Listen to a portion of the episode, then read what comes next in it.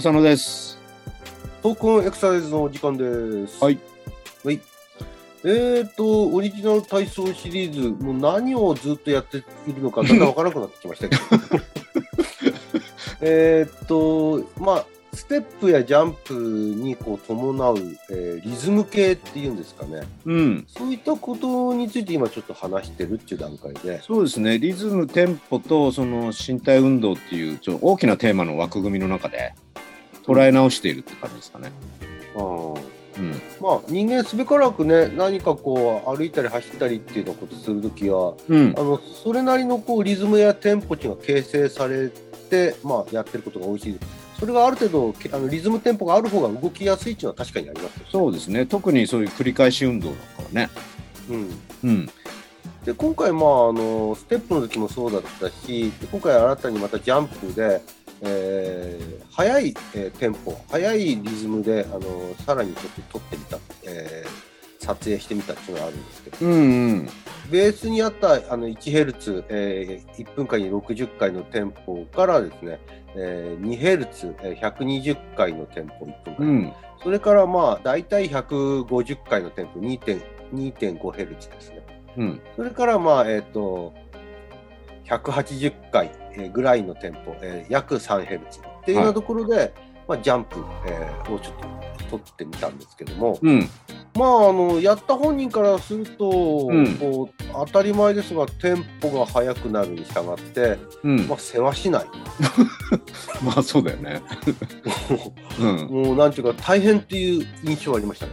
それやっぱりでもちょっとそれ深掘りすると大変っていうのは、まあ繰り返し運動だよね。言ってみれば行って戻るみたいな。まあそうですよねだ。から行きっぱなしじゃなく戻ってまた次の動作しなきゃなんないっていう。まあそういうことだよね。そうそういう準備がで、できないっていう。まあそうなんですよ速くなれば戻ってきて次に行けない行くまでの間が取れないっていう、うん。一発勝負ならいいけどね。そうそうだから、えっとまあ、前へ飛んで後ろに戻り横に飛んでまた真ん中に戻りっていうその戻り動作がですね速くなれば、動いてもすぐ逆に逆方向に力を今度は反転させなきゃならないっていう仕事があるもんですからうん。これが大変なんです確かにね、あの、画像を見たら、体幹がこう中心に残って、もう戻る準備を飛んだ時からしてるなって感じですよね。あーうん。こう見るとあれですよねあの腰が反った状態で、うん。あのジャンプしてるっていう感じね固めきれないっていうか、むしろその柔軟性を利用して早く戻ってるっていう感じですかね。そうですねあの、うん腰の、まあ、腰椎の伸展運動をうまく利用してるっていうかだからそこが、その最初の固めて飛ぶっていうものからすると、ちょっと運動が変容してるような感じを受けたんですよ。ジャンプなんであの飛ぶっていうことはねその自分が今立ってるところの指示基底面から違う指示基底面に移動するっていうことになりますよね。うん。まあそれでまた戻るっていうことはまた違う指示基底面に戻るっていうことなんで、まあ、指示基底面を一回一回動かさなきゃいけないっていうのがまあジャンプなんですよね。うん。だからまああのゆっくりとしたペースで飛んでいるとその指示基底面ごとこう移動することがまあそんなに大変じゃないんですけどもうん。速くなるとですね新しい指示基点面に行った重心をまたすぐ次の指示基点面に戻さなきゃならないっていうことになっちゃうんでうん。これはね難しいんですよね。うん、確かにね。うん、ただまあ僕はやってないので、その、あれちょっと最初にやったイメージと違うなっていう違和感ばっかりをね、うん、まあ、ぶつけてしまいますけど、ああ やり方違うじゃねえかともうちょっとなんとかならねえのかよ、みたいな。まあ要はあれですよねもっとその飛ぶ、えー、と距離を小さくしてちょんちょんちょんちょん飛んでうん。いいから、えー体を腰を反ったりだとか他の関節要素の運動を入れるなっていうことですよね。まあまあ言ってしまえばね、そんな命令口調じゃないけどね。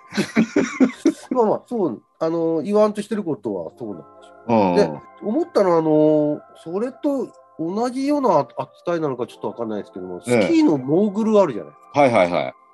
あれの時のこうターンって、うん。脊柱がやっぱり残ってるんだけど、下半身がこう、えー、コブに合わせて左右に動いてる印象が、まあ、パッと見た感じそうするんですよね。そ股関節がこう動いてるっていうか、横に。うんあの時でも体はそこに一緒に足の方にまでは行ってってないですよね。う。言っててないね。どっちかというとずっと真ん中に残った感じうで、んうんうん。下半身が左右にうまいこと動いてるっていう、そういう足だけ別々に動いてる印象を受けますよね。うん。あの動きになんかちょっと似てるな。いや、なんかね、自分が思うイメージでは、あれに近づいていくようなイメージはある。あーあの体幹を残そうとすると。残そうというか、固めたままにしようとするとね。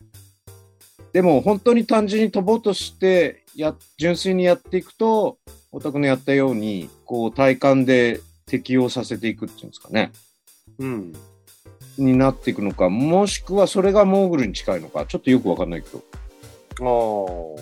ああ。後でこう改めて自分の動きを見てみると、うん。肘基底面が新しく移っジャンプすることで新しいところに肘基底面が移るんですけど、重心まだそこに行ってってない気がするんですね。んうん。もうすぐ戻るからね。そうでもしあの動きをしながら飛んだところで止まってたら多分重心が肘基底面から逸脱してるんで、うん。転倒する方向に力が働くと思うんですよね。うん。でもあれ飛んですぐ戻ってくるっていう動きの前提があるからうん。あれだけ重心が逸脱してても戻ってまた肘基底面がそこの場所に戻ってくるんで結果的には転倒を抑えられてるんじゃないかと思うんですよ。うん。行き切らないうちにまた戻すみたいなね。そうで速くすることで重心は大して動かさず肘基底面だけを常に動かしてってるっていうふうにうんうん。取れるのかなと思ったんですよね。その、その極地がモーグルみたいな、体を残して足だけがこういってるみたいになるかもしれないね。次のコブが反対側にあるもんだから多分そこは想定内で動いてるんじゃないですかね。うん。だからどっちかというと自分のイメージでもやってみると、モーグルみたく、もう足もあんまり動かないんだけど、うん体は残ってるっていうようなイメージに近いかもしれない。思ってたイメージ。うんだから、特に斜めなんかは、お腹の方から先に行っちゃってると動きになって、体幹、上部体幹残して、また戻すっていう感じになってるけど、そこにちょっと違和感を感じたのかなっていう。ああ。うん。じゃあ、あの、モーグルのようにの体が残ってるわけじゃないっていう感じですね。腹から出てったっていう感じか。そうなんだよね。うんまあ、一言で言えばもう腹から出てるわっていうね、そういう違和感でした。なるほど。かえって、モーグル的な動きを意識してみてもいいのかもしれないね。うん、そうかもしれないね。うん。だからあんまり足の位置も変えずに、そうなるともうジャンプじゃないでしょって、まあ言えるかもしれないです。だから早くするともう別の動きになる。ある程度動きやすいリズム、テンポっていうのが存在するうん。として、そこから逸脱すると、やはり、これ今回速くするっていう条件でしたけど、逆にすごく遅くするっていうことでも、もしかしたら運動変容が起きている、起きる可能性あるそうだね。遅くするとまたね、止まる瞬間がどうしても出てきちゃうからね。スクワットで見て面白かったのは、屈伸をしてるうちに今度だんだんジャンプになっていったじゃないですか。ねえだから今度ジャンプをさらに速くしていくと、またちょっと違うものになるのかっていうね、なんか面白い感じがするんですよ。うんうん。今回のそのね、どんだけ速くしていけばいいでしょうっていうのとはまた違うんだけど、ちょっと速くしてみたら、あの動きが変わるっていうところは、まあ、またちょっと面白かったとは思いますね。うん。あれ、今度ジャンプを本当に極地、そのバージャンプだけでいいから、速くしていったら、またなんかステップ見たくなっちゃうのかな、みたいなね。うんもう飛ぶじ、飛ぶ時間ないから。それはそれでも面白いっちゃ面白いよね。屈伸からジャンプ、ジャンプからさらにステップみたいな。まあ、それはあの、体操とは関係ないかもしれないですけど。話をちょっと体操に戻すと、はい。あれだけこう速くすると、動きが変わるところを見ると、適切なあのテンポ、速さっていうのは、まあ、あるっていうことは、まあ、常識的にも分かるところなんだけど、改めてそう感じさせる。で、もう一つ気づいたのは、今まで作ってた体操では、ちょっとテンポ遅いかなって、むしろね。うん。もうちょっと早くして、小気味よくしてもいいのかなって感じましたね。やっぱりやりやすいとこって2ヘルツぐらいの近辺はやりやすいですよね。ちょうど 120bpm ぐらいね、2ヘルツ。ねえうん。そこら辺はやりやすいです。2.5ヘルツぐらいまでになるとちょっと速くなってきてちょっと早すぎるねうん。前のはよく見返してみると、60bpm ぐらいなんだよね。うん。だその分ちょっと遠くに飛んでるんですけどね。まあ、それはそれで目的を変えれば、目的によってこう、テンポも変えることはできるかもしれないけどね。うん。でも、小気味よく飛ぶにはもうちょっと早い方がいいなっていう感じでした。人によってだからそういう意味では、若干なりともテンポは変わる、やりやすい動きのテンポは変わる可能性ありますよね。そうですね。うん。その、もちろん体のこう組成成分というか、構成する手足の長さや体重の影響も受けるし、うん。あるいは左右で何かこう長さだとか、えー筋力に違いがあるっていう場合もあるでしょうし。子供なんかはあんまり遅いと逆にできなくなるかもしれないね。うん、そういう意味で言うと、そのやりやすいテンポっていうのを見つけていくっていうのも、まあ、一つのあのテンポトレーニングに見ていかなきゃいけないところうなんん。